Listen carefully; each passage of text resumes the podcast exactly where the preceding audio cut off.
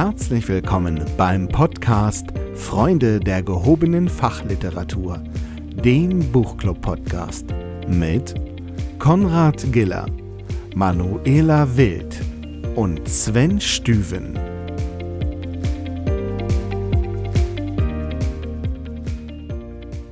Schönen guten Morgen, meine Herren. guten Morgen. Schönen guten Morgen, Ela. Schönen guten Morgen, Sven. Die Morgenandacht am Samstag, sehr schön.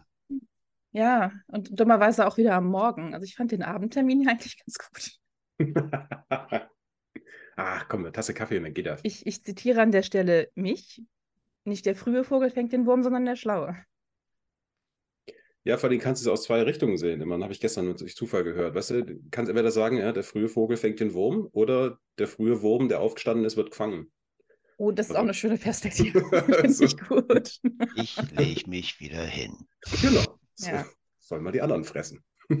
Ela, du hattest heimlich mal geguckt, ob uns überhaupt jemand hört. Ja, das ist richtig. Ähm, das ist toll, dass du das jetzt nochmal thematisierst, weil ich das doch immer sonst so gut ausblenden kann. Aber tatsächlich ist es wohl so und ähm, bestätigt die, die Kommentare, die ich und ihr wahrscheinlich auch immer mal wieder so bekomme, dass es tatsächlich Menschen gibt, die diesen Podcast hören. So, Wahnsinn. Vielen Grüße Dank an alle, die, die das, hören. Ich freue ja. mich, dass ihr da seid. Sehr schön. Welche Bücher habt ihr denn heute mitgebracht? Ich fange mal an. Ich habe ähm, ein Buch dabei von, ich bin mir nicht sicher, wie man den Namen ausspricht, Michael Bungay Stanier oder so. Um, ähm, the Coaching Habit. Say less, mm. ask more and change the way you lead forever. Klingt gut. Jetzt bin ich gespannt.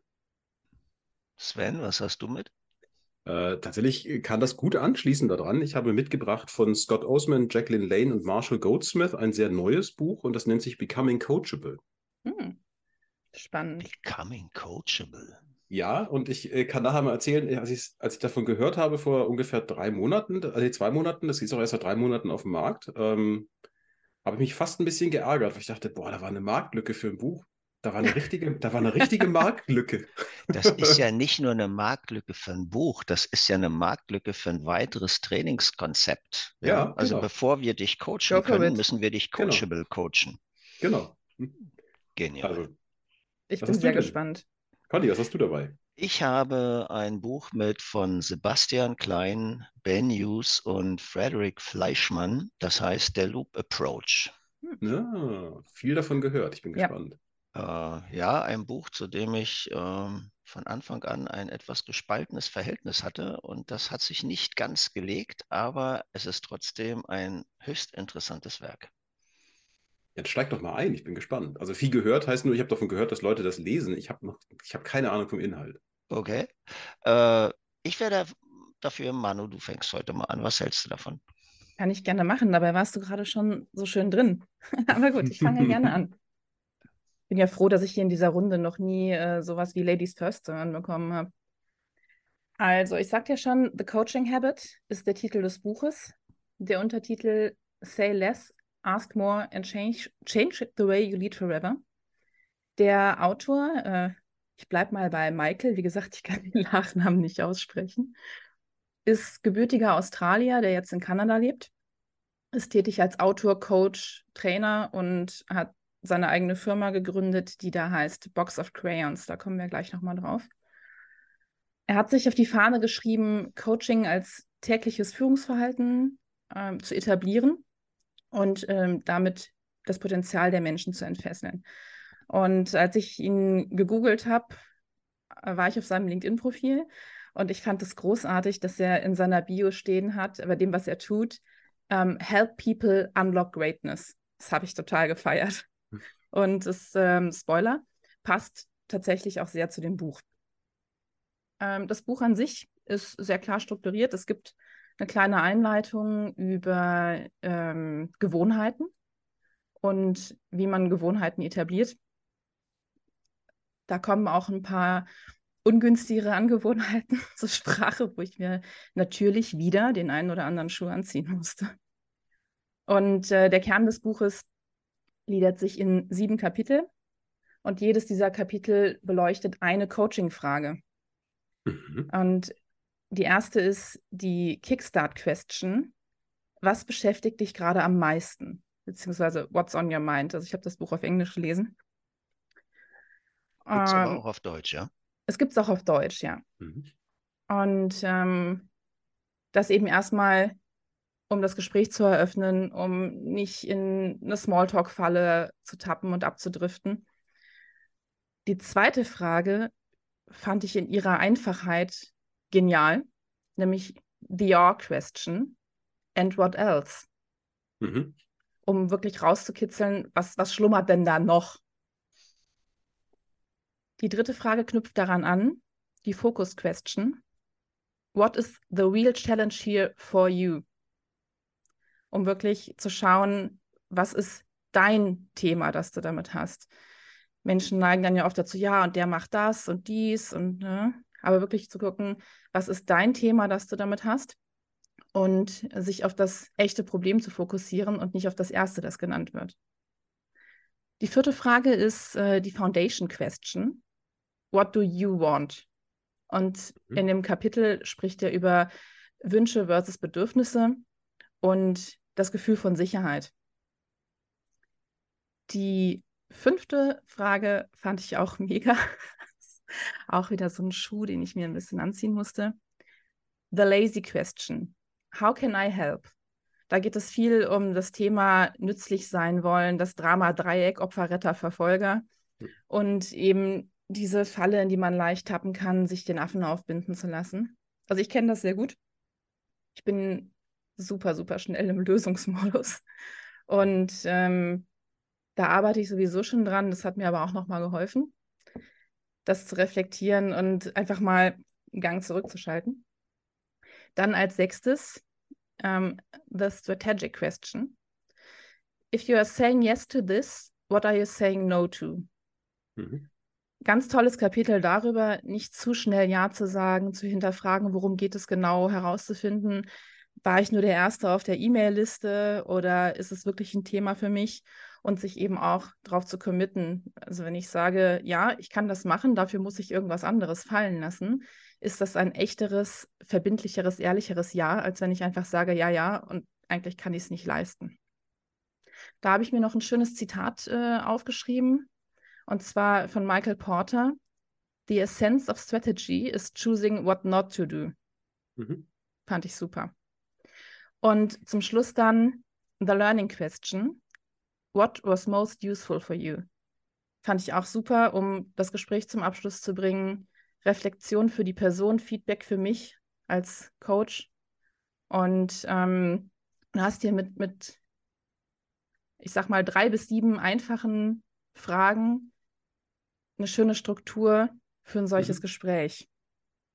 Das Buch hat äh, einen Workbook-Anteil, also am Ende eines jeden Kapitels ähm, steht dann immer die Frage, wenn XY passiert, also was ist dein Trigger, dann werde ich anstelle von, das habe ich früher gemacht, künftig das und das tun. Ähm, Beispiel, fand ich ein ganz, ganz tolles Ding in dem Buch. Er spricht vom Advice Monster. Das ist übrigens einer der Schuhe, die ich mir anziehen Mhm. muss. Mhm. Ähm, also jemand erzählt dir was, du denkst, du bist schon sofort an dem Punkt, wo du sagst, ja, ja, ich weiß schon, was die Lösung ist, nickst noch ein bisschen, heuchelst aktives Zuhören und äh, haust dann deinen Ratschlag raus, der im Zweifelsfall nicht gut ist oder nicht auf das Problem passt. Und dann wäre halt dieses Beispiel, wenn ich den Impuls habe, einen Ratschlag zu geben, werde ich anstatt einen Lösungs in den Lösungsmodus zu gehen, zuhören, eine Pause machen und fragen, und was noch? Das fand ich wirklich cool.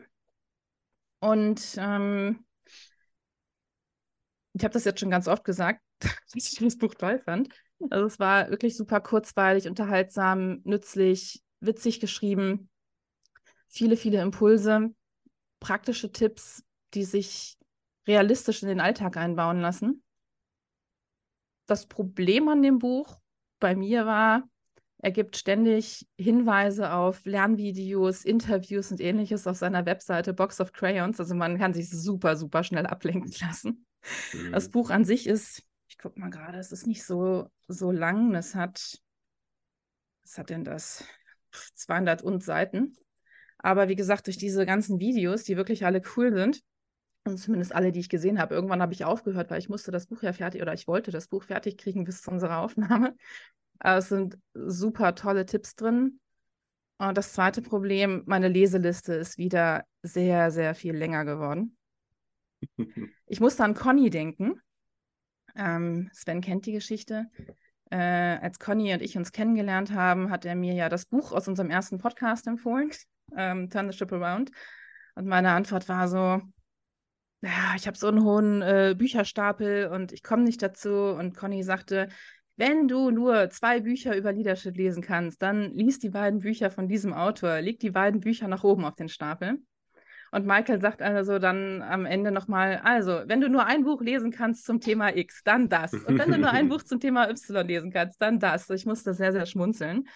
Und äh, wie gesagt, mein, mein virtueller Zundoku-Stapel ist wieder länger geworden. Also, was mich betrifft, wenn ich dazu komme, die alle zu lesen, dann haben wir ganz, ganz, ganz viel Futter für weitere Podcast-Folgen. Also wenn der Stapel zu hoch wird, äh, könntest du den teilen. Also die, die alle ganz nach oben genau. müssen und dann auf den zweiten Stapel, die es nicht auf Nummer 1 Du glaubst schaffen. doch nicht, dass ich nur einen Stapel habe. ich habe einen an der Couch, ich habe einen im Arbeitszimmer, ich habe einen im Schlafzimmer. Also ja. Aber ja, ich werde die mal sortieren.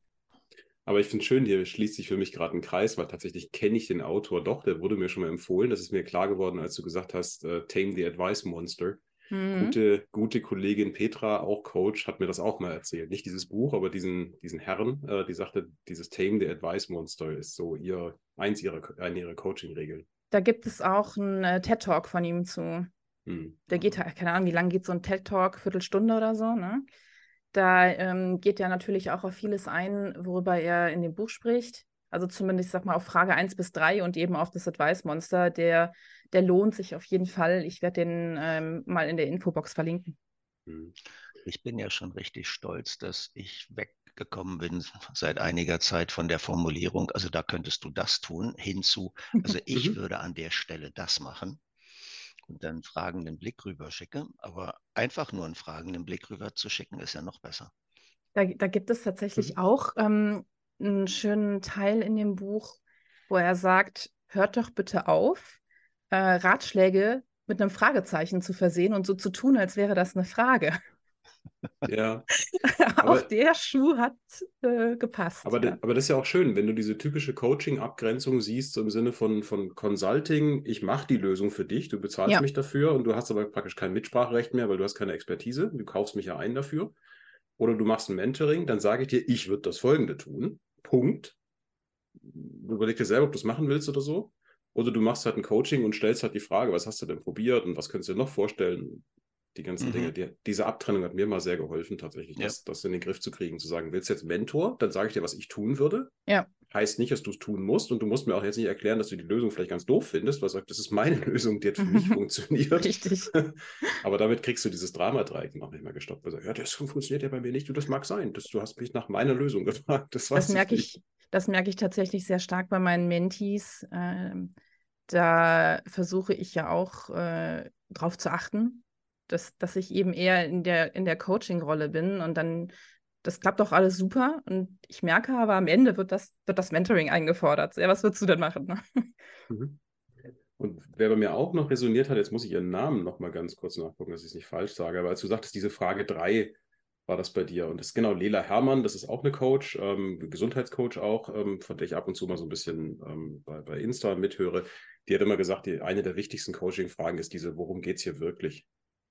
Also nachdem mhm, dir die, ja. die, Szenerie beschrieben wurde, ja. was war, war, bei dir so die drei? Ne? Was, uh, what is the real challenge here for genau. you? Da spricht er auch viel drüber, dieses, dieses kleine Anhängsel, also was, was ist hier die Herausforderung für dich? Ja. Dass dieser kleine Zusatz bei den Menschen eben ganz, ganz viel bewirkt, dass du mehr darüber nachdenkst, ja, okay, wo habe ich den Einfluss drauf? Ja, ja, du kannst nicht mehr über den Elefanten im Raum reden, sondern richtig. du musst über den kleinen Elefanten in dir reden. Ne? Du musst dich mit dir auseinandersetzen. Ja. Faszinierend, oder? Ja, das ist ja auch für mich auch der Übertrag von der einzelnen Instanz. Der Kollege war doof, was auch immer, hin zu dem echten Muster, wo du ja Richtig. eigentlich ran willst. Du willst ja nicht die Instanzen bekämpfen, da wirst du ja nie mit fertig. Ja, genau um. das. Also ich finde es genial, das ist das, was ich meinte. Ich sage, das sind so ähm, kleine praktische Tipps, die sich, denke ich, nicht nur gut in den Alltag integrieren lassen, sondern die auch wirklich helfen. Äh, Die helfen einem sogar selber, Ja. wenn man Absolut. sich dieses, diesen Fragenkanon für sich Ja. selber mal Ja. äh, was- durchdekliniert bei einer bestimmten Problemsituation. Was bei mir auch resoniert hat, war, glaube ich, Frage 5. Das war mit diesem, okay, und wozu sagst du Nein? Äh, Frage, Ähm, Frage 6, ja. Frage 6 war das, genau. Ähm, das kenne ich aus der Strategieentwicklung. Gibt es auch so ein Buch, Playing to Win heißt das. Die haben auch immer gesagt, du musst, also da geht es darum, wie man Märkte adressiert und Kunden adressiert. Und du musst auch mal klar sagen, wen du nicht adressierst. Also du Ja. kannst nicht, du kannst nicht alles machen, weil dann hast du keine Priorität und du wirst nirgendwo fertig werden. Und Richtig. das ist ja ungefähr das Gleiche. Wenn ich zu allem Ja sage, ja, ja, ich arbeite daran, ich arbeite daran, dann arbeite ich in Wahrheit an nichts, Ja. ähm, weil ich es gar nicht hinkriege, sondern wo lege ich meinen Fokus drauf? Ich fand die Frage 2 sehr schön. Die VR-Question. Ja, das ist so dieses Therapeutenverhalten. Ne? Also der Patient erzählt ihm was und anstelle, dass der Therapeut dann irgendwie eine Antwort Mhm. gibt, die der Patient erwartet hat, sagt er, mhm. ja. Jetzt muss ich, jetzt muss ich an die Pause, ne? Känguru-Chroniken denken. Mhm. Mhm. Ja, das ist einfach nur, ja, ich, ich höre dich, ne? Erzähl ruhig weiter. Ja, Ja, ja, das fand ich auch genial. Das kann sich Sehr sehr, unangenehm anfühlen, ja. Sehr, sehr spannender Ansatz, Mhm. sehr spannendes Buch. Also das ziehe ich mir auch rein. Mhm. Das Mach kommt das. auf meinen Also Stapel. von, von mir definitiv ähm, absolute Empfehlung, ja. Cool. ja. Sven, magst du vielleicht anschließen, wo du doch äh, thematisch so passend ausgewählt hast? Genau. Also ja- wer, was muss ich tun, damit ich überhaupt in den Genuss eines Coachings kommen kann, dass ich qualifiziert bin, für gecoacht zu werden? Genau. Ich würde nur den Ausdruck qualifiziert machen, sondern wa- wann ist es erfolgreich praktisch? Also das, man erlebt das ja immer wieder, dass, dass Menschen sagen, Coaching ist nichts für mich und das kann ja auch sehr gut sein. Ähm, und was diese drei Autoren gemacht haben, also Scott Osman, Jacqueline Lane und Marshall Goldsmith, die betreiben eine Plattform, die heißt 100 Coaches. Ähm, das ist eine amerikanische Plattform. Und das ist praktisch eine Coach-Vermittlungsplattform und zwar besonders für Coaches für hohe Führungskräfte. Und so bin ich über dieses Buch gestolpert, weil mich das immer so ein bisschen fasziniert, weil hohe Führungskräfte, da hast du einen hohen Anteil von, ich sag mal, Alpha-Tieren und die, die eben sehr einsame Führungskräfte sind, die, die häufig das Gefühl haben, ich darf ja nicht falsch liegen. Ähm, und deswegen fand ich so spannend, was die da machen, dass sie sich bewusst auf dieses Segment fokussiert haben. Ähm, und die haben tatsächlich ein Buch geschrieben, das mir empfohlen worden, ähm, Becoming Coachable, die genau sagen, welche Grundvoraussetzungen musst du denn mitbringen, damit Coaching für dich erfolgreich ist. Und das ist auch, bin ich gespannt, werde ich über Zeit beobachten, ein leichter Kritikpunkt, aber nicht an dem Buch, sondern man könnte dieses Buch auch benutzen. Guck mal hier, wenn du hier nicht alle Häkchen dran machen kannst, dann bist du uncoachbar und das ist ein, ein Makel oder so. Das haben sie aber zum Glück nicht gemacht, sondern sie haben das sehr schön beschrieben. Ähm, sie haben das Ganze über drei Hauptkapitel gete ähm, ähm, geteilt. Jetzt muss ich mal hier kurz durch meine, durch meine Aufzeichnungen scrollen. Also ich vermute mal, es geht bei diesen Kriterien nicht um Wissen, um Können, sondern um Einstellungen. Genau, es geht um rein um Haltungen. Man darf dieses Buch auch praktisch nicht lesen, wenn man sagt, jetzt will ich äh, was über Coaching lernen, sondern dann würde ich definitiv Manus Buch empfehlen, das klingt sehr gut.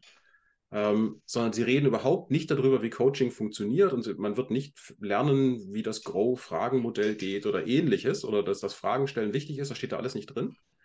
Sondern im Prinzip im ersten sagen sie als Haltung, wenn du Coachen, wenn du Coachen nutzen willst, musst du erstmal offen für Veränderungen sein. Und zwar musst du völlig ehrlich mit dir selber sein und du musst das aushalten. Das kann sich unangenehm anfühlen, weil es kann rauskommen, dass in allen Situationen, die du hier beschreibst, du einen maßgeblichen Anteil daran hast und du dein Verhalten ändern musst. Und dann beschreiben sie halt sehr mit, mit äh, sehr konkreten Beispielen von ihren Coaches, dass sie halt auch Leute hatten, die gesagt haben, nein, das kann die anderen sind schuld und so. Sagen, ja, das funktioniert halt nicht. Dann, dann ist Coaching nichts für dich. Sondern du musst bereit sein zu akzeptieren, dass es sein kann, du musst was verändern, sonst lass es bitte. Ähm, Sie haben auch gesagt, es gibt so die, die typischen Stolpersteine und das ist halt eine, wenn du eine, Arro eine, Arroganz hast oder überhaupt eine Negativität nach außen ausstrahlst, alle anderen sind schlecht oder so, dann wird es schwierig äh, mit Coaching für dich. So, dann haben Sie ähm, im zweiten Hauptkapitel gehen Sie rüber auf ähm, Open to Taking Action. Das ist so ein bisschen, Manu, was bei dir mit dem Strategiekapitel da drin ist. Also du musst nicht nur bereit sein, Veränderungen zu sehen und auch zu akzeptieren, dass du sie mach, machen könntest, sondern du musst sie auch tun wollen. Also praktisch nicht in den Coaching gehen, jetzt habe ich mal ein Coaching gemacht, ähm, ich habe eine Empfehlung gekriegt und das war es dann jetzt. Oder ich habe eine Empfehlung gefunden, die kriegt man ja gar nicht. Ähm, und da sind auch so Sachen drin, wieder mit, ich habe hier so ein Zitat, if you're willing to feel everything, you, you can do anything. Also aus diesem Gefühl, aus diesem, ich, vielleicht ist meine Verhaltensweise da ein Antreiber drin, wie komme ich jetzt in, in den Action rein? Und das dritte Hauptkapitel, dritte Haupthaltung ist dieses, und das fand ich am, echt am spannendsten tatsächlich, das nennen sie Open to Accountability. Und da sagen sie, du musst auch bereit sein, dich, wie soll man das sagen, ähm, messbar zu verändern. Und zwar nicht nur so, ich habe für mich im Klein-Klein, ja, ich habe mir das vorgenommen und ich mache das in den nächsten zwei Jahren, sondern da gehen sie sehr stark drauf ein, resoniert mit dem Johari-Fenster, red mal mit anderen. Sag mal, hey, ich habe festgestellt, hier und hier, hier habe ich Verbesserungsmöglichkeiten, bitte gib mir mal Feedback, ob meine Veränderungen denn wirksam sind, die ich hier tue. Also mach dich transparent in deinem Veränderungswillen. Genau. Mega. Und das fand ich unheimlich spannend, weil ich so dachte, das ist speziell, denke ich, auf dieser, auf dieser hohen, also hohen Ebene, und ich arbeite auch mit einigen auf, auf, auf höheren Ebenen zusammen, natürlich äußerst spannend, ähm, sich so zu öffnen und zu sagen, guck mal, ich, ich, ich habe hier ein Veränderungspotenzial, das habe ich für mich gefunden, heißt ja nicht, ich mache da was falsch, sondern ich habe ein Veränderungspotenzial, ich würde mich gerne verbessern, könntest du mir Feedback geben? Und das fand ich krass. Und da gehen sie wieder auf Gefühle ein. Und ihr wisst so, dass Gefühle für mich so ein Hauptantreiber sind, wo er auch wieder sagt, most people can't sit with their feelings for five seconds. wo, wo sie auch sagen, also da wird es dann richtig schwierig, das praktisch auszuhalten, dass andere sagen, ich nehme das aber nicht wahr. Und das habe ich jetzt auch schon sehr nett formuliert. Ähm, manchmal sagen die ja auch so, nee, ist nicht, passiert nicht oder so. Ich naja. Ähm, und das finde ich grandios. Also ich feiere dieses Buch ähm, man kann es tatsächlich auch sehr gut nutzen, um, wenn man selber Coach ist, so Vorgesprächsfragen abzuprüfen, äh, abzuleiten und zu sagen, ich, ich check mal das, ähm, um dann festzustellen, okay, hier können wir ein Coaching-Verhältnis draus entwickeln. Ähm, tatsächlich habe ich das auch schon benutzt dafür inzwischen, funktioniert sehr, sehr gut. Und was ich vorhin schon so angedeutet habe, ich habe von diesem Buch gehört auf LinkedIn, da war gerade erst ein Monat draußen und dachte so, boah, ich habe noch nie erlebt, dass es eine Marktlücke gibt für Bücher. Aber tatsächlich, also mhm. Conny, ich denke, denke mal an dich so mit alter Wein in neuen Schläuchen und so, wo ich dachte, mhm. habe hab ich noch nie ein Buch davon gesehen. In dieser Klarheit, das so rumzudrehen und zu sagen, wir schreiben gar nicht über Coaching an sich und zu sagen, was brauchst du denn, damit du eine Chance hast, dass Coaching erfolgreich ist und wie kriegen wir das hin? Fand ich unfassbar grandios. Einerseits diese Perspektive, aber auch die andere. Einfach zu sagen, äh, einfach nicht zu sagen, oh schön, ich habe einen neuen Coachie, sondern zu sagen, ich will mhm. als erstes mal checken, ob das aus meiner Perspektive Sinn macht, dass wir in ein genau. Coaching gehen, damit das auch Erfolg hat, die Zeit, die wir hier investieren beide. Genau. Ja, und äh, dieses Transparent machen, äh, erinnere ich mich an einen Teilnehmer von so einem Kommunikationstraining, was ich vor ein paar Jahren mal hatte, und äh, eine Führungskraft. Und dann sagte ich zum Schluss so, ja, bist jetzt gespannt, wie die Leute das aufnehmen, was sie hier lernen. Sagt er, nee, nee, nee, nee, nee, nee, nee. Äh, die denken, ich bin noch im Urlaub. Ich habe das hinten an Urlaub rangehängt, dass die gar nicht wissen, dass ich hier bin, weil das ist dann immer so eine Erwartungshaltung, jetzt muss der Chef was anderes machen. Also der war ganz bewusst äh, froh, dass niemand weiß, dass er sowas vorhatte. Alles genau die andere Seite, ne? Ja, sehr cool. Tatsächlich ist dieses dritte Kapitel, von dem du gesprochen hast, auch das, was äh, gerade bei mir so viel macht. Ich denke an das Buch, das ich, glaube beim letzten Mal äh, dabei hatte, äh, der Chef, den ich nie vergessen werde, oder beim vorletzten Mal, keine Ahnung, äh, mit diesem letzten Kapitel über die Liebe. Und ich denke ja viel in Bildern und habe dieses, dieses Bild vor Augen, äh, über das geschrieben wurde, die Trainerin steht vor den 25 Managern, klappt die oberste Seite des Flipcharts um und äh, da ist mhm. ein Herz und sie sagt, lass uns über die Liebe sprechen. Daran musste ich gerade denken. Ja? Ja, also ist, mega das gut. das ist mein Lieblingsmoment in Fortbildung. In meinen Führungskräfte-Fortbildung geht es ja häufig auch um Gefühle, weil das halt einfach Leute beschäftigt. Und wenn mit Leuten arbeitest, ist es sehr viel im Gefühl verankert. Wo man dann mir auch sagt, so, und welche Gefühle liegen jetzt vor? Und dann erlebst du manchmal auch das Teilnehmer, äh, äh, wir haben doch ein Modell, nach dem können wir operieren. Ich sage, ja, ja, das Modell, aber du musst, da ist eine Ebene drüber, ne? Also ähm, ich sprach ja heute auch schon über, über Schuhe, die so ungefähr meine Größe haben. Also das ist auch etwas, womit ich mich super spät beschäftigt habe. Und jetzt denke ich gerade an eine meiner ehemaligen Chefinnen, die zu mir sagte, ja, die, die Lernkurve wird auf beiden Seiten sehr steil sein. Also da war auch bei Schön. mir die Lernkurve dann steil. Äh, das ist wirklich was, wo ich super spät mit angefangen habe. Und der ausschlaggebende Punkt war eine Unterhaltung mit einer Kollegin, die ist äh, so ein bisschen am anderen Ende der Skala als ich, was äh, Esoterik angeht. Ich, ich bin ja vom, vom Hintergrund her Informatiker und halte mich oft für sehr logisch und nüchtern und ich, ich regte mich über irgendwas auf und sagte, ja, hier und Gefühle und sie, ja, und du findest, das ist was Schlechtes und ich hörte mich sagen, ja, verdammt, das ist was Schlechtes und dann habe ich selber mhm. gemerkt, was ich gesagt habe. Mhm. Das ist ein paar Jahre her und das war so der Punkt, wo ich angefangen habe, mich damit zu befassen und das auch einfach zuzulassen. Und deswegen feiere ich das auch gerade so, dass das Teil deines Buches ist, mhm. weil das gerade für Menschen auf diesen Positionen, die, die auch so dahin sozialisiert werden, immer funktionieren zu müssen, vermeintlich, die Antwort haben sollen und das ist also immens wichtig.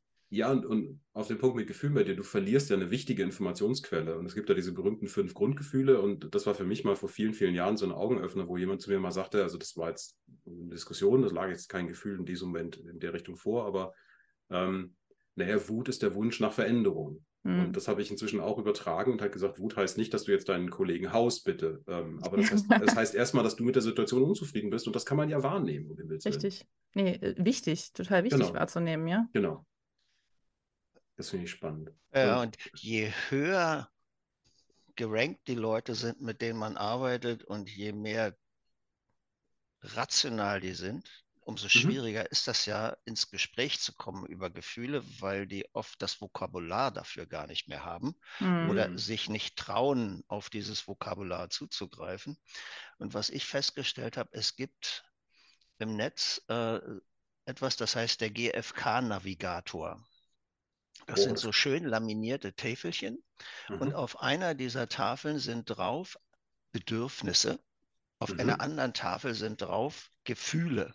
Hm. Mhm. Und das ist einfach so, ja, guckt doch mal da drauf und sucht mal die raus, die gerade passen. Mhm. Nice. Und das, das hilft sehr gut, äh, mhm. einfach ins Gespräch zu kommen. Weil mhm. sie, sie müssen die Worte nicht selber formulieren. Sie, sie können sie rauspicken. Ja, das haben, das haben wir zum Teil sogar dann bildlich gemacht. Ähm, mhm. Das war ein ganz berühmtes Chart mit lauter Dinosauriern, was die Kollegin gemacht hat. Ich hab, wusste gar nicht, woher sie Bilder hat von ängstlichen Dinosauriern und so. Aber da haben, wurde den Leuten auch gesagt, such mal den Dinosaurier aus, der heute zu deinem Gefühl passt. Das war unheimlich witzig. Mhm. Wahnsinnig gut funktioniert. Cool. Ähm, Genau, also ganz, ganz kurz nur nochmal so technisch zu dem Buch, 200 Seiten, ähm, auf einem E-Reader fairerweise. Ich habe es auf einem, einem E-Reader eines ungenannten, äh, bekannten Herstellers gelesen, ähm, einfach weil das so frisch raus war, dass das amerikanische Buch ewig lang gebraucht hatte, zu mir zu kommen und ich habe die Geduld verloren und dann war es auch ein bisschen billiger. Kann man sehr gut auf einem E-Reader lesen, es sind keinerlei Grafiken enthalten oder so. 200 Seiten, ähm, ich glaube, ein E-Reader kostet, glaube ich, gerade zur Zeit irgendwie 10 Dollar oder so. Sehr gut. Spannend. Echt, sehr spannender Ansatz. Jo. Und gibt es nur auf Englisch oder auch auf Deutsch? Dann jetzt gibt es nur auf Englisch. Äh, mal gucken, ob es noch übersetzt wird, einfach weil es so frisch ist gerade. Aber mhm. liest, sich, liest sich sehr gut. Ähm, also ist kein kompliziertes Englisch tatsächlich. Ähm, liest sich überhaupt sehr, sehr gut. Ich habe das relativ schnell durchgelesen. Ich glaube, innerhalb von, von einem Tag oder so. Ja, du bist ja auch ein schneller Leser. Im Gegensatz das mag, zu mir. Das mag sein, aber es, es gibt schon noch andere Bücher, auch, ähm, oh, wo steht es denn hier? Der to Unlead. Das ging, fand ich fairerweise auch noch, aber ich sehe hier gerade so den Frederic Laloux mit Reinventing Organizations vor mir. Da tue ich mich mm. im mhm. Englischen wirklich schwer mit. Ähm, mm. Also das hier kann man im Englischen ganz gut lesen. Also bei Celine musste ich gefühlt jedes siebte Wort nachschlagen. Also da habe ich mich sehr, sehr schwer getan. Ja. Cool. Aber, aber deswegen gibt es nachher äh, in unserem berühmten Abschlussfoto, werde ich einen E-Reader hochhalten. Das Ach ist ja. neu. so weit habe ich noch gar nicht gedacht. Ja, cool. genau. Aber schön, dass du mit an das Foto denkst, nicht, dass wir es wieder vergessen. Nein, Fotos nicht. Aber jetzt bin ich gespannt, Conny, Loop hier. Jetzt ja. haben wir uns beide hier so vorgeschoben, nonchalant hier. ja. ähm, geschrieben von Sebastian Klein, Ben Hughes und Frederik Fleischmann. Wer sind die Leute? Ich lese mal vor, was da hinten in der Klappe steht. Sebastian Klein ist Autor und Unternehmer, Psychologe, Strategieberater und dann hat er das Unternehmen Blinkist gegründet. Hm. Das sind die Leute, die immer die Abstracts ja. machen. Mhm. Bekannt, 15 ja. Minuten genau. hören anstelle von 200 bis 400 Seiten lesen oder dann entscheiden. Und dann hat er eine Transformationsberatung gegründet, The Dive. Und mhm. er ist Mitgründer von Neue Narrative, dem Magazin für neues Arbeiten. Ach was, das wusste Ach, ich das nicht. ist ja cool. Ja. Der zweite Typ, Frederik Fleischmann, Betriebswirt, Organisationsentwickler, äh, Partner in The Dive und ähm, Mitbegründer von Space Beyond, einem Ansatz zur Stärkung der gewaltfreien Kommunikation. Hm. Und der dritte ist Ben Hughes. Ähm, da steht, er hat in mehreren internationalen Managementberatungen gearbeitet und leitete fast zehn Jahre das Content-Team von Blinkit, Blinkist und ist inzwischen selbstständiger Berater und Speaker. Und dieser Ben Hughes, der hat mir das Buch in die Hand gedrückt. Ich habe das nämlich gewonnen am letzten LE Barcamp, ähm, weil ich offensichtlich der Teilnehmer war, der äh, am öftesten an den LE Barcamps teilgenommen hat und dann das Stechen gewonnen hat, weil ich da auch die meisten eigenen Beiträge untergebracht habe. Und dann gab es dieses Buch und einige von den Teilnehmern waren sehr erstaunt, dass ich wirklich das Buch kriege und nicht nur das Abstract. Das, Und- das wäre das wär meine Art von Humor gewesen. Das. Und wir hatten, der, der Ben Hughes war dort und hat ein- eine Keynote gehalten und da hat er erzählt, was dieser Loop Approach eigentlich ist.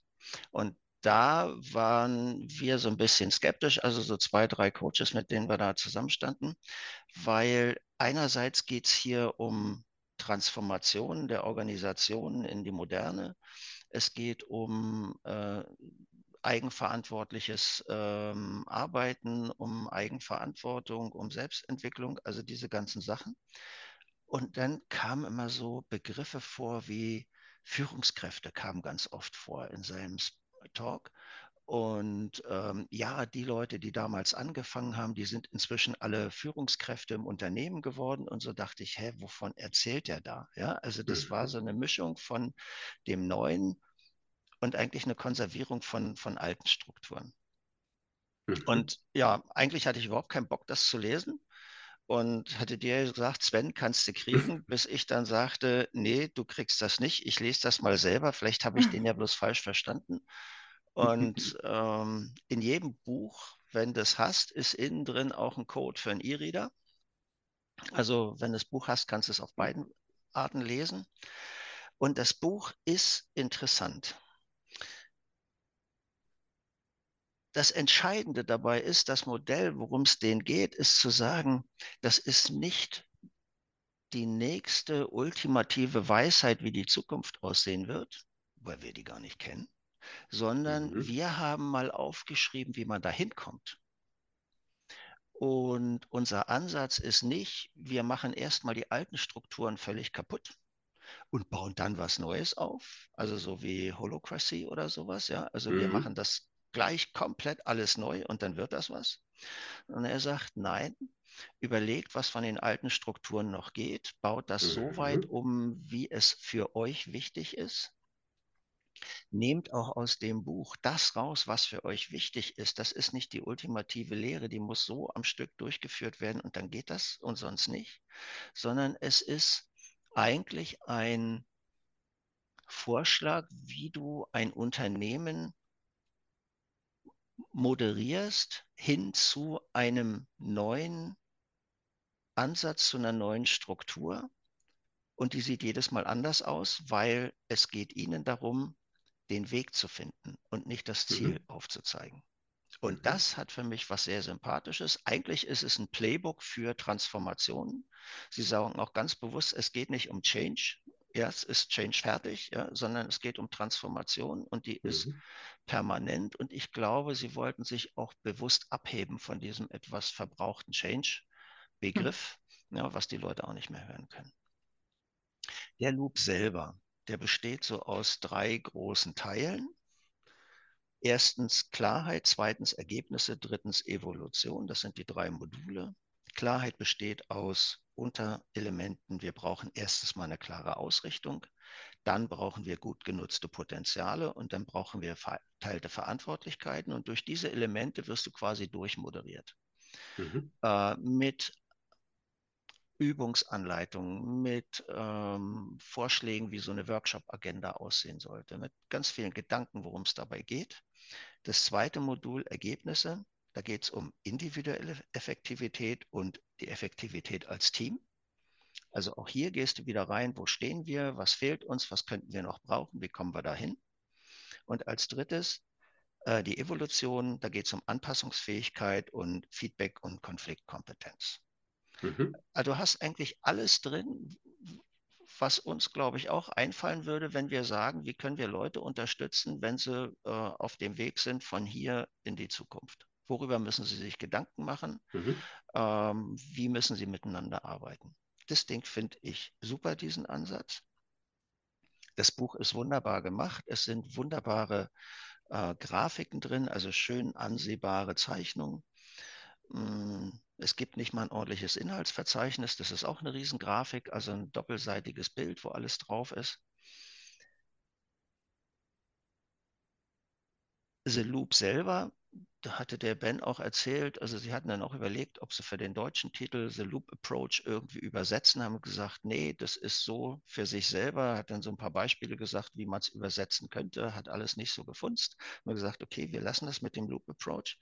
Und The Loop meint, eben weil die Transformation permanent ist, dass du die, durch diesen Prozess immer wieder durchgehen mhm. musst. Ja, also mhm. wenn du einmal diese drei Module, diese sieben Elemente, die sieben Tugenden effektiver Organisationen mal durchgelaufen hast, dann fängst du eigentlich wieder von vorne an.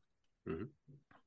Das Witzige ist, dass sie diese, diese sieben Punkte, diese sieben Tugenden, die quasi aufeinander aufbauend abgearbeitet werden, dass sie diese selber als Loop malen.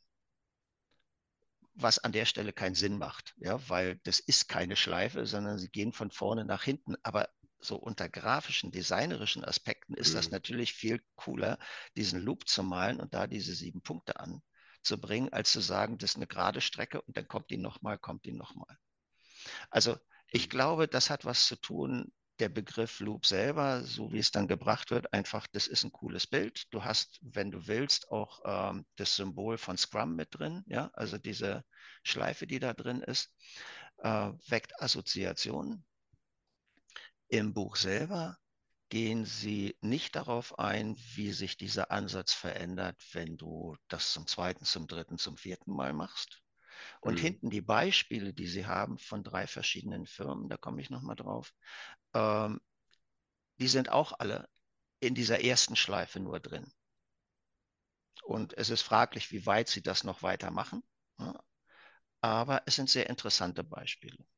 Sie haben eine Firma Sievers, das ist eine IT-Softwarebude mit ähm, etwas mehr als 300 Leuten und 130 haben in diesem Loop-Projekt mitgemacht.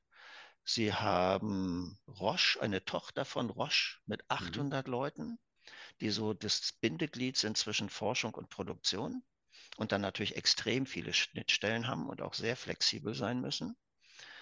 Und sie haben als drittes, Manuela aufgepasst, die Telekom. Äh, und da haben sie von den etwa 220.000 Mitarbeitern sich die 300 rausgenommen, die im Top-Management-Weiterbildungsprogramm drin sind und haben das mit denen gemacht. Und es ist eben auch unter, interessant zu sehen, wie unterschiedlich die damit umgehen. Und bei der Telekom haben sie ein paar Modelle, ein paar Module davon rausgenommen und in dieses ähm, Top 300 Weiterbildungsprogramm integriert. Also nicht das komplette Ding.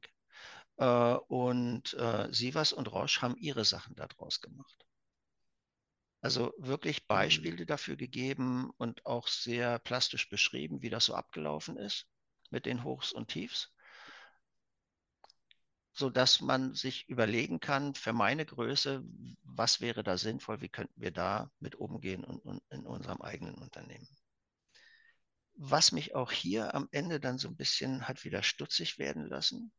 Sie haben natürlich dann auch das Loop Approach Mindset. Da muss man mhm. ja dran arbeiten.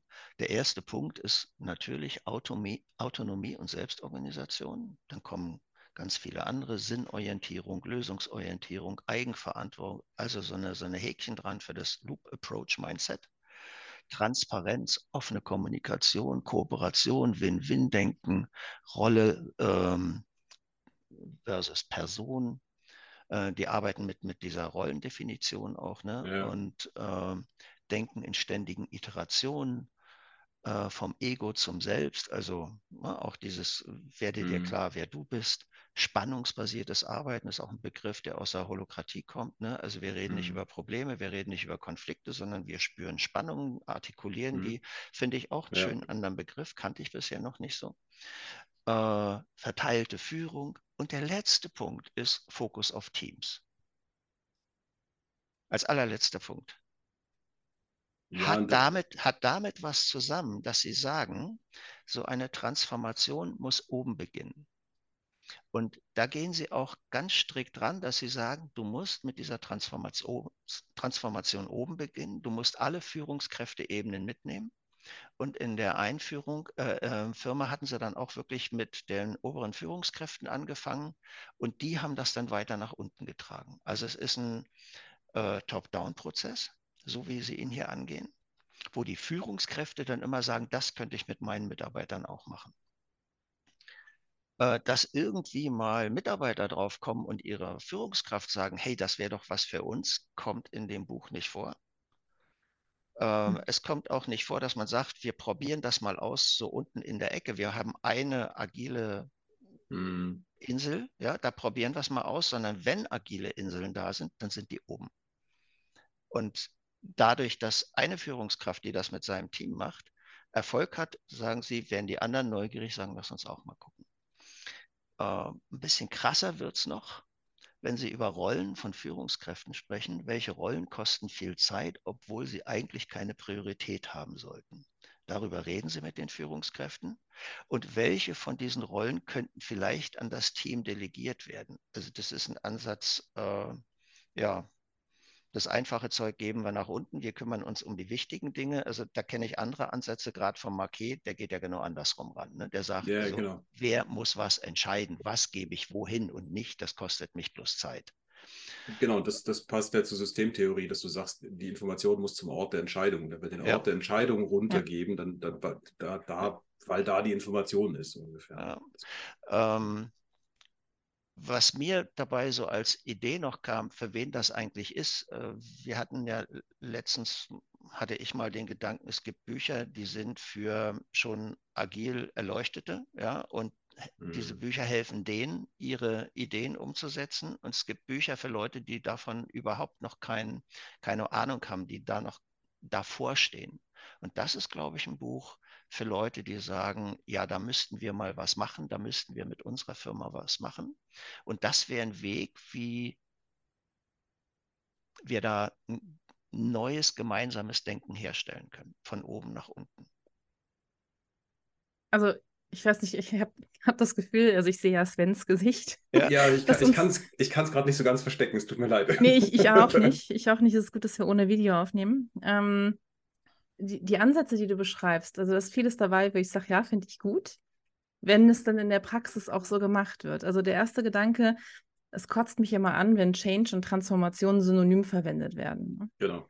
Ähm, weil das meiste, das wir machen, ist, ist Change, das ist top-down, von oben nach unten runtergebrochen. Ich bin ein Freund von Transformation. Wir als Organisation entwickeln uns weiter. Ich bin ein großer Freund von Graswurzelbewegungen. Das äh, widerspricht sich gerade so ein bisschen mit, mit dem, was du erzählt hast. Ich glaube, wenn man es wirklich so machte, du hast einen ganz wichtigen Punkt genannt, alle Führungsebenen mitnehmen, dann wäre das sicherlich erfolgversprechend. Wird das gemacht? Hm, ich sage da besser nicht Also so viel so zu. gehen die hier ran Ja. und äh, das Ja. wird ja auch begleitet von Dive, von dieser Mhm. ähm, Beratung. Ja, und die fangen oben an. Ja, ich, ich Das sage nur, da sehe ich die. Schwachstelle, ne? Weil Genau. es wird, also ich, ich kenne es aus meiner äh, Erfahrung, dass eben ganz, ganz oft vergessen wird, dass eine Führungskraft auch ein Mitarbeitender ist. Und äh, dass dann eben, Ja. ne, oben wird was entschieden, das wird runtergebrochen. Die Führungskräfte darunter sollen dann ihre Leute mitnehmen, sind selber nicht abgeholt. Das ist, Ge- glaube genau ich, die gängige Formulierung Praxis. steht hier auch. Eine Leadership-Überschrift, das ist der Teil von Führung, der eine große Vision aufzeigt, sie in Strategien übersetzt und alle Mitarbeitenden mitnimmt. Mhm. Ja, und, ist eine und, und, Theorie. und, je, und jedes Mal, wenn, wenn, es tut mir so leid, jedes Mal, wenn jemand sagt und oder schreibt irgendwie, man muss die Leute mitnehmen, stirbt ein kleines Stück meines Herzens. Ähm, Ja, jetzt verstehe ich. Ganz, ganz, Ich, ganz. ich, ich habe mal jemand sagen hören, ähm, die Leute stehen noch nicht an der Bushaltestelle Genau. und warten, dass der Bus kommt, um sie mitzunehmen. Ne? Das Beispiel habe ich irgendwo auch mal gehört, inzwischen auch geklaut. Wie gesagt, genau, das ist, das ist, das, das funktioniert nicht. Also erstmal, ich feiere den, die Grundsatzhaltung, die da drin ist in diesem Loop und äh, das habe ich aus dem Design Thinking immer übernommen, habe auch Aufkleber gedruckt, Conny, ich schicke dir auch gerne mal einen, Mahnung, du müsstest sogar schon einen haben, das ist so Everything is a Prototype, mit dieser Haltung und sowas Ja. ranzugehen und zu sagen, weil das ist für mich die Essenz aus Lernen aus der Zukunft. Du weißt noch nicht, wie das geht. Du weißt, wo du hin willst, ungefähr. Und das Ziel hast du auch noch nicht mal klar im Blick. Also das heißt, es kann sein, das Ziel ändert sich sogar noch, während du drauf zusteuerst im nautischen Mhm. Sinne, weil der Nebel sich lichtet und denkst, oh shit, äh, doch ein bisschen links, äh, will ich doch nicht so. Ähm, also das feiere ich. Ich verstehe auch, dass sie einen Loop machen, absolut. Und ich verstehe, dass sie den praktisch immer wieder durchlaufen. Und ich verstehe auch, dass sie den nicht einen zweiten, dritten, vierten definieren, weil sie dann sagen, ja, hätten sie wieder eine Reihenfolge drin, wie weit bist du denn? Dann bist du wieder, Mhm. Manu, in dem Gedanken, den du drin hast. Ein Change ist ja endlich und wie, wie, viele Loops brauchen wir denn? Lass es uns festlegen und den Projektplan Ja. eintragen. Im Januar sind wir fertig und wir brauchen ja drei Loops. Ne? Wir haben bloß Budget für drei Loops. Genau, Genau, mehr ist nicht drin. Diese, und das ist für mich immer, immer die, Trennung von Change und Transformation. Change ist, ist, ist völlig planbar, ist Lernen aus der Vergangenheit. Das heißt, ich, ich weiß, was ich will und das ist typischerweise so, ich führe ein Mail-Programm ein. Also das ist ein richtiger Change, den kannst du planen, da ist relativ wenig Aufregung drin. Ähm, wahrscheinlich wird man immer feststellen, da würde ich Change nehmen und Transformation heißt genau dieses, ich, ich weiß es noch nicht, ich muss jetzt mal gucken und ich habe keine Ahnung, wie lange das dauert und ich muss mit den Menschen arbeiten und ähm, was, Ja. ich also, was ich ja so positiv liebe. Ähm, aber tatsächlich, was ich auch kritisch sehe, ähm, und aber ich habe das Buch noch nicht gesehen, ich werde es mir mal kaufen und angucken, ähm, ist dieses, dieser Top-Down-Approach. Ich finde, sie vermischen da, also so, was ich jetzt wahrgenommen habe, vernehmen, haben sie zwei Verfahren. Du kannst entweder was Top-Down machen, dann ist das aber eher fast schon eine Anweisung. Ähm, da wird es dann schwierig mit Leuten mitnehmen und das muss man ja auch nicht tun, um Himmels Willen, wenn man das sagt Top-Down. Wenn das das Mittel der Wahl ist, äh, Luhmannschen Sinne, blaue Systemorganisation, ja, alles gut, mach eine Anweisung, so ist es gestrickt und so funktioniert das System auch und das ist auch gut und die Leute werden das auch schätzen, weil es funktioniert. Ähm, oder halt, du machst ein, ein, ein, ein Demo-Projekt. Und das ist ja eher nicht die 300 Führungskräfte zu nehmen oder die 300 in diesem Programm, sondern zu sagen, ich nehme mal eine Ecke dieser Firma. Und wenn das da erfolgreich ist, dann wird sich das ausbreiten im Prinzip. Und dann kannst du mit Graswurzel und nicht Graswurzel in allen Richtungen arbeiten. Und das finde ich so spannend und deswegen will ich es mir mal angucken und werde mir dieses Buch auf jeden Fall organisieren, warum sie diese zwei Ansätze mischen, weil das, also so beide so beschreiben und nicht trennen, das finde ich so spannend, weil das ist für mich in meinem Gedankengang gerade wieder der Lehren, die ich aus der Systemtheorie gezogen habe. Hm. Heißt aber, ich habe es ja falsch verstanden. Das heißt nicht, dass es falsch ist, was die ja schreiben. Ich möchte es angucken. Ja, ich, ich denke, es ist ein, ein Vorschlag, ein Angebot für Firmen, die doch eher noch konservativ denken im Sinne von, also das ganze Ding jetzt sofort auf eine von diesen neuen Theorien Genau. umzustellen, das ist nicht unser Ding, ja. Und vor allen Dingen seid ihr bescheuert, die ganze Struktur zu zerkloppen und dann mit irgendwas anzufangen, wo keiner weiß, was es werden soll. Äh, Genau. Sondern denen zu sagen, pass auf, wir können schonender mit eurer Organisation umgehen. Ja, und wir fangen an, und das ist für Sie ganz wichtig, wir fangen mit Sprache an. Wie reden wir gemeinsam über bestimmte Sachen? Und das hat bei mir Mhm. wieder geklingelt, ja, weil Mhm. das ist dann auch wieder. Marquet, ja. Wie Genau. reden wir äh, eben nicht über Konflikte, sondern wir sagen, wir haben Spannung und artikuliere diese Spannung mal und wir gucken gemeinsam, wo die Spannung herkommt und was wir dafür tun können. Das erste, wenn jemand sagt, das ist hier so eine Sprachregelung, wenn du willst, wenn einer sagt, ich habe hier eine Spannung, die Antwort darauf ist, was brauchst du von mir? Mhm. Ne, also wirklich sprachlich ein, ein anderes Miteinander zu organisieren, Mhm. was mir sehr entgegenkommt, extrem entgegenkommt. Weil ich denke, wenn die Leute in den kleinsten Zellen nicht miteinander gemeinsam über etwas reden können, kannst du alles andere Ja. in die Haare schmieren. Da helfen nicht die schönsten neuen Strukturen, wenn die Leute nicht miteinander reden können. Also spannend. Ja, und für die, denke ich, ist das ein interessanter Ansatz, dass sie sagen Mhm. können, mal sehen, wie weit das geht. Und was dann am Ende rauskommt, wie weit das die und das Unternehmen wirklich transformiert, Mhm. das wird der Prozess zeigen. Wichtig ist, du hast den, den, die Sponsoren, du musst dir nicht einen Sponsor suchen für etwas, was du unten machen willst, sondern die Sponsoren sitzen oben. Und das ist deren Job, die Veränderung nach unten weiterzutragen.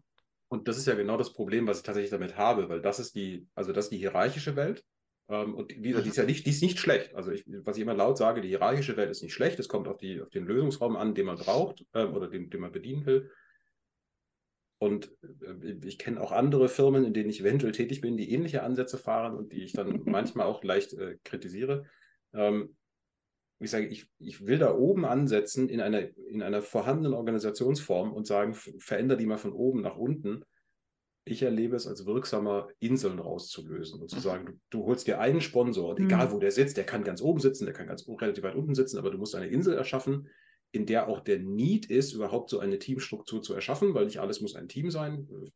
Die Hörer, die aus meinem Kontext kennen, die werden jetzt lachen, weil das sage ich immer. Es äh, ist, nicht alle, ist es bitte nicht alles Team nennen, was nicht bei drei auf dem Baum ist. Ähm, und, und ja, also wo ist der Need für ein Team und wie setzt man das ein? Und dann ist dieser Loop Approach mit Sicherheit genial, absolut. Ja.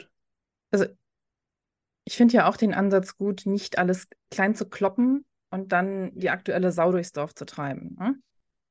Von daher, ähm, also, also der Gedanke, so, wir gucken mal, was funktioniert denn gut, was wollen wir denn erhalten, ist ja, ja. hochgradig sinnvoll. Und nicht aus Prinzip irgendwas zu ändern, nur weil ich jetzt hier gerade mir, weiß ich nicht, modern oder agil auf die Fahne schreiben möchte. Und am Ende heißt mein Team Squad, aber ich arbeite trotzdem noch nach Linie. Ne?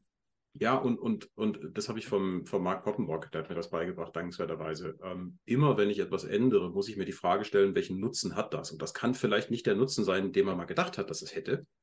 Aber ich muss klar analysieren, was vorher da war und sagen, was ist der Nutzen? Weil da wird, das, da wird entweder eine Windmühle kommen, die dagegen kämpft, weil irgendjemand das erhalten will, weil es ja sinnig hm. ist für ihn. Das haben wir immer so gemacht. Genau. Oder es reißt ein Loch auf, wo du ein echtes Problem kriegst. Also auch wenn ja, du sagst, hey, wir, wir, wollen ein neues Mail-Programm oder so, macht ja total Sinn. Dann kann es sein, dass das alte irgendeine merkwürdige Seitenfunktion hatte, die einen Zweck erfüllt hat, die ich gerade jetzt aufreiße, diese Wunde. Du, aber unabhängig von Windmühlen oder Löchern, die das reißt, finde ich den Gedanken sowieso hochgradig sinnvoll, sich zu fragen, ja. was ist denn der Nutzen, damit genau. du nicht einfach etwas aus Selbstzweck veränderst. Das ist ja das, was ich gerade meinte, ne? Nur damit genau. ich dann irgendwie mir auf die Fahne schreiben kann, wir, sind total agil, deswegen machen wir jetzt, weiß ich nicht, eine Matrix-Organisation, obwohl das überhaupt keinen Sinn macht. Ähm, genau. Da halte ich ja gar nichts von. Ein ja, Einschub muss ich noch machen. Ähm, jetzt bin ich gespannt. Damit, die, damit man nicht denkt, die tun so die drei Jungs, als hätten sie die Welt jetzt neu erfunden. Also im ersten Kapitel im, im, ähm, gehen sie äh, nicht sehr ausführlich das würde das Buch sprengen, aber sie gehen darauf ein, was ihre Quellen sind. Ja? Also mhm. sie haben sehr viel gelesen, sie haben sehr viele Modelle mhm. studiert. Ne? Äh, Lean Startup, GFK, Responsive Organization, Scrum of Scrums, Kybernetik, äh, OKRs, Kanban, alles mhm. Mögliche. Also alles, was du dir vorstellen kannst, haben die studiert, haben die analysiert und immer äh, die Dinge rausgenommen, die für sie sinnvoll waren. Also außer Holokratie mhm. haben sie ein paar Sachen rausgenommen. Sie haben bloß außen vor gelassen, wir zerkloppen gleich den ganzen Laden. Ja? Mhm. Also sie haben wirklich die Dinge rausgenommen, die für sie zu diesem Transformationsprozess gehören, die da reinpassen. Mhm. Und das finde ich sehr charmant, wie sie damit umgehen, wo sie das alles herhaben. Ne? Und sie haben, also ich, ich, unterstelle jetzt aufgrund von einer von diesen, von diesen Personen auch, dass sie auf jeden Fall Ahnung haben. Also alles, was ich gerade gesagt habe, ist jetzt mal so aus diesem Gespräch und ich werde mir das angucken.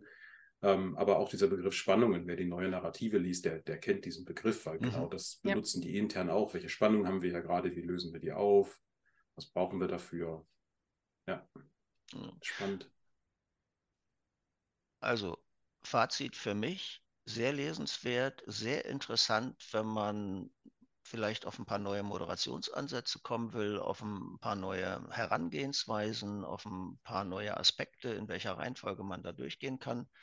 Und mit dem Rest, ja, man kann es ja überlesen und das, die, die Sachen so anwenden, wie man es selbst für richtig hält. Das ist sowieso ja. immer ein guter Rat. Und alleine, wenn, wenn dieses Mindset mal sich mehr verbreitet, also jetzt sage ich wirklich nicht Mindset, Entschuldige, wenn, wenn, wenn, wenn diese Erkenntnis mal nach und nach sich mehr verbreitet, dass man Transformation nicht planen kann, mhm. ähm, sondern dass man nur den nächsten Schritt machen kann und dann reflektieren kann, ob das in die Richtung richtig war, wäre ich schon echt froh, weil bei so vielen Transformationsprojekten werde ich immer noch gefragt mit, leg mal einen Projektplan vor. Und mhm. wann sind wir fertig? Genau, ich, sage, ich weiß es nicht. ich kann passt, es Passt ja, aber schön zu deinem Buch, finde ich, auch mal Dinge zulassen. Ne? Ja. Kann sein, wir sind nach zwei Monaten fertig, weil wir dachten, es geht viel schneller. Kann sein, es dauert zwei Jahre. Wissen wir noch nicht. Wir werden wir müssen sehen, jetzt ja. mal gucken. Sehr schön. Ja, danke, Conny. Gerne. Danke euch. Manu, Zeit für deine Abschlussfrage. Ja, erstmal hier, also für, für wen ist mein Buch? Ne? An der Stelle ähm, möchte ich gerne den, die allererste Seite des Buches vorlesen. Also es ist jetzt nicht von mir, wofür, für wen ist dieses Buch, sondern vom Autor. This book is not about turning you into a coach. It's about making you a leader, a manager, a human being who's more mhm. coach-like, which means building the simple but difficult new habit. Stay curious a little longer, rush to action and advice giving a little more slowly. It's a fast and practical read, and I think you'll enjoy it. Ich habe sehr genossen. Cool. Genau, Becoming Coachable ist definitiv für Leute, die sich entweder für ein Coaching selber interessieren und sagen, hm, bin mir unsicher, ob das was für mich ist, dann kann man das mal querlesen so ein bisschen, dann weiß man, was einen erwartet. Ist tatsächlich auch ein sehr gutes Buch für angehende Coaches, um einfach die Vorgespräche sehr gut zu strukturieren und zu sagen, okay, wie, was, auf welche Sachen achte ich, damit das nachher nachhaltig erfolgreich ist, was wir hier tun. Definitiv auch schon auf meiner Liste gelandet, ja. The Loop Approach ist ein gutes Buch für Leute, die Tools in die Hand bekommen wollen, mit denen sie eine Transformation gestalten können. Ja, ähm, meine Lieblingsfrage, Sven, ja. hast du schon angedeutet. So, was, was beschäftigt mich gerade noch so? Was interessiert mich noch so? Ich habe übrigens auch ein Buch gewonnen, Conny. Und zwar ähm, habe ich äh, Anfang letzter Woche meine Ausbildung zum systemischen Coach begonnen. Und uh, äh, da gab es ein Quiz und ich habe das, das Buch gewonnen, Das Spiel der Intelligenzen. Ich habe es noch nicht mhm. gelesen. Es ist, ähm, die Autoren sind äh, die Trainer. Mal gucken. Aber das ist etwas, was mich gerade sehr beschäftigt. Ich freue mich, dass das jetzt klappt und ich diese Ausbildung machen kann. Und äh, passend zu dem Thema hatte ich diese Woche auch ein ganz tolles Coaching mit ähm, Valentina Hinteregger. Bei der habe ich die Learning Journey to Nextland gemacht von den 99 Rabbits. Und ähm, ich habe sie in unseren Podcast eingeladen. Das habe ich euch vorher noch nicht gesagt. Nein. ja. Wir hatten, wir hatten eine, eine ganz tolle Übung im Coaching. Ich war sozusagen zu Gast in ihrem Podcast in 2026. Aber das war so die Situation, wo ich wieder so überrascht war. Mein Gott, es gibt Menschen, die meinen Podcast kennen. Sie sagte so, hey, was macht dein Podcast? Und, ähm, du warst in einem Podcast, der im Jahr 2000. Naja, das war die Übung, spielt. das war das Gedankenspiel. Ah, okay. Es war 2026 und ich war zu Gast in ihrem Podcast. Und das war, war mega hilfreich und wirksam, aber das nur am Rande. Ähm, ich hörte mich dann in unserem, in unserem Gedankenspiel sowas sagen wie, ich freue mich, wenn du dann demnächst zu uns als Gast in den Podcast kommst, um selbst dein neues Buch vorzustellen. Also es steht auf ihrer Liste, es ist noch nicht geschrieben, aber liebe Valentina, wenn du das hörst, du bist herzlich willkommen. Ich ähm, sehe Conny und Svens Gesichtern an, dass sie denkbar aufgeschlossen sind. Jo. Auf jeden Fall. Ähm, ein, ein Punkt, äh, das ist schon eine Weile her, dass mich das äh, beschäftigt hat, nämlich kurz nach unserer letzten Aufnahme, ist ein TED-Talk, nämlich äh, Chuckboard Stories vom Udo Wiegärtner. Wer sich über ihn kennt, der ist auch so aus meiner Agile-Bubble, früher von mhm. Twitter, da bin ich ja nicht mehr, aber auch auf LinkedIn. Und dieser TED-Talk, der ist einfach, ich werde ihn verlinken, der ist so zauberhaft und der ging richtig, richtig unter die Haut. Ich, ich kann nur empfehlen, schaut ihn euch an. Oh, ich dachte, der Name sagt mir irgendwas. Jetzt ja. verstehe ich woher. Okay. Ja. Ja, und dann eine letzte Sache noch. Ich habe mal wieder einen Persönlichkeitstest gemacht. Ich stehe ja bekanntermaßen auf Persönlichkeitstests. Und bist und, du mit dem Ergebnis zufrieden oder musst du nochmal machen? Naja, die, nee, nee. das war ja, das war ja bei diesem äh, 16 Personalities äh, damals bei mir so. Der ist ja, es ist Meyer Briggs, das ist hoch umstritten, ne? Aber ich habe den genau. gemacht und meine, meine erste Reaktion, die muss wohl recht menschlich gewesen sein, weil ich so sagte, was? Nein, gar nicht, Arschlochtest, ne? Also entschuldigt meine Wortwahl. Ähm, den habe ich tatsächlich so mit Abstand von immer einer Woche ein paar Mal gemacht und es kam immer das gleiche Ergebnis raus und irgendwann habe ich mich damit abgefunden. Nee, aber bei diesem Test hier ist es der, der Ikigai-Test. Ähm, das ist japanisch, also Gai ist das japanische Wort für Wert und Nutzen und Iki das tägliche Leben. Also es geht so um den, deinen, deinen Purpose. Ähm, also es wird eruiert, worin bist du gut und was braucht die Welt, was tust du gerne und womit kannst du Geld verdienen. Und dann kommt daraus so ein blumenartiges Diagramm, wo im Grunde Dinge drinstehen, die du gut kannst, die aber leider total sinnlos sind. und eben Dinge, die du gut kannst und gerne machst und dir auch einen Nutzen bringen. Das fand ich ganz spannend. Ich habe mich darin wiedererkannt. Beim weil, ersten Mal. Weil du gerade Purpose erwähntest, da muss ich noch ein klitzekleines Zitat aus The Loop Approach bringen, weil ich mag diesen Begriff nicht. Ich mag überhaupt keine englischen Begriffe. Im, Entschuldige. Nein, nein, in, in, in so diesem deutschen Management-System, weil bei Purpose, also wie viele Leute kennt ihr, bei denen bei Purpose irgendein Bild im Kopf entsteht, wo sie was mit anfangen können, im Unterschied ja. zu, was ist mein Ziel, was ist was anderes. Ja? Also da, da ist keine emotionale Bindung an diesem Wort dran. Und bei denen habe ich eine schöne Formulierung gefunden. Als drittes stellen wir uns die Frage, wofür es das Team braucht. Was würde fehlen, wenn es das Team nicht gäbe? Und mhm. das, was als Antwort rauskommt, das wäre der Purpose. Und das finde ich mhm. sehr charmant. Es ist schöner, ne? das richtet das Ganze ja. mehr in, in, in Visionen, Missionen, Strategien rein, die in der Firma eher existieren als der Purpose. Cool. Ja. Wozu sind wir da? Fand ich gut. Ansonsten ja. beschäftige ich mich gerade mit etwas völlig anderem, geht in die Kategorie alte, weise Männer. Ich habe äh, den alten Leonard Cohen für mich entdeckt. Mhm. Ach, die Sachen, schön. die er in sein, seinem letzten Part der Karriere äh, produziert hat, wo er seine Titel instrumental äh, ganz anders aufbaut. Äh, das Tragische oder für uns Gute ist, eine seiner letzten Partnerinnen ähm, die für ihn das ganze Management gemacht hat, hat sich mit den 8 Millionen Dollar, die er auf dem Konto hatte, irgendwie äh, verlustiert. Und er sagte, er musste wieder Geld verdienen für seine oh. Kinder. Und ein bisschen für sich selber und deswegen ist er wieder auf Tour gegangen. Eigentlich hatte er mit dem Kapitel abgeschlossen. Wunderbare Sachen, Konzerte live in London, live in Dublin.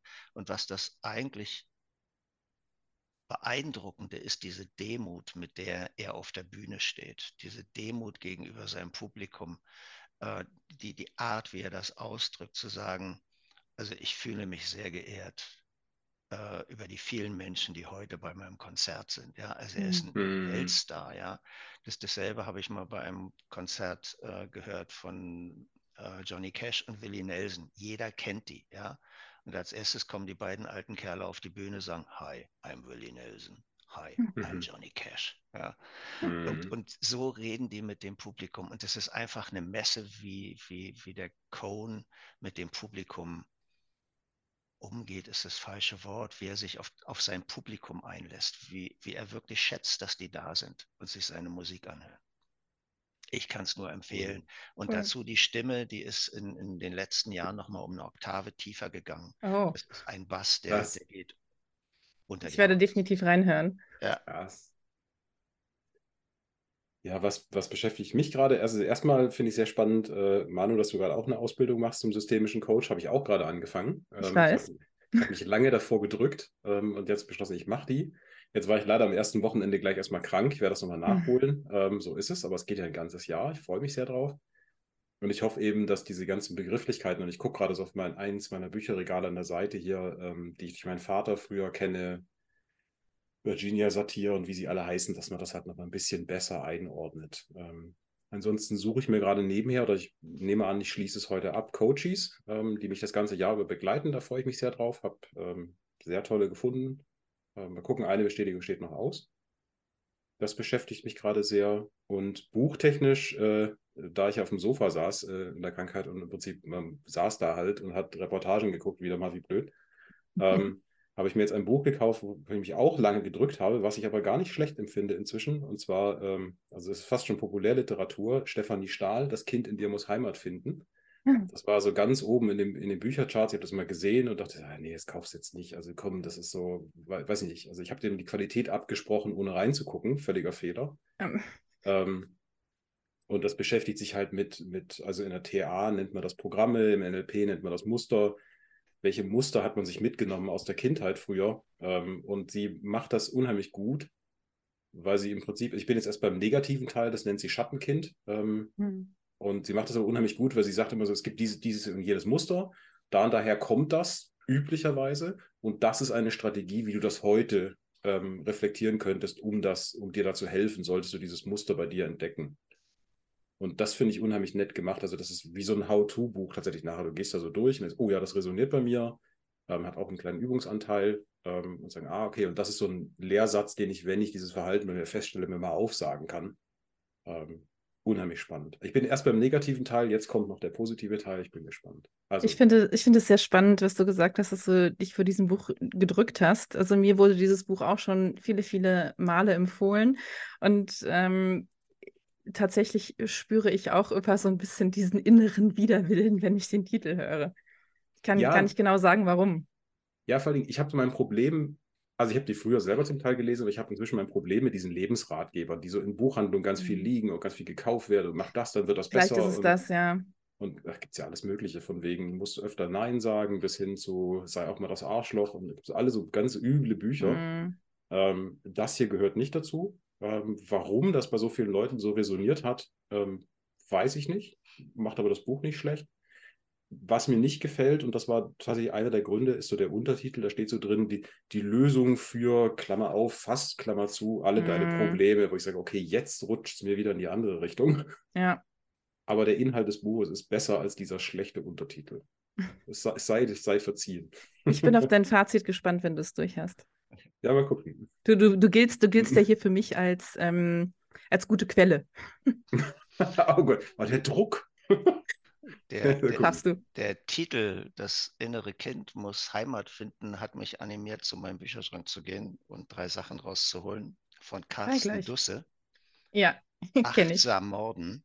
Das Kind in mir Ah, will mhm. achtsam morden und achtsam morden am Rande der Welt.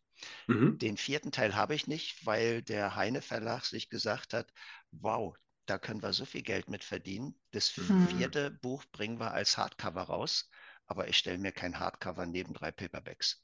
Mhm. Aber es ist wirklich eine witzige Geschichte. Äh, es geht halt immer um Morde und er versucht das achtsam hinzukriegen und ähm, er ist Anwalt und übernimmt im Laufe der Zeit äh, die kriminellen Geschäfte seines Mandanten, weil er den umgebracht hat. Aus Versehen. Nach Ja, allen Regeln der Achtsamkeit. aus Versehen, genau. Also nie Ja. absichtlich, nie bewusst. Also ich Das habe das, ich habe das tatsächlich beim Autofahren als Hörbuch gehört.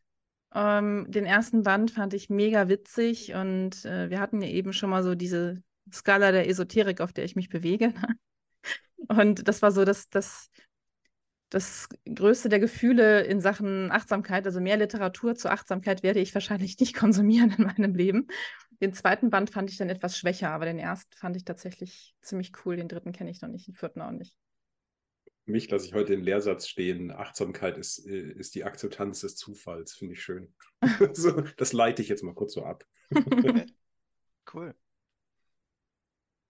Ich wünsche euch ein wunderschönes Restwochenende. Es war, um äh, Manus Ausdrucksweise zu benutzen, es war mir ein Fest. Ebenso. Finde ich Ebenso. sehr schön.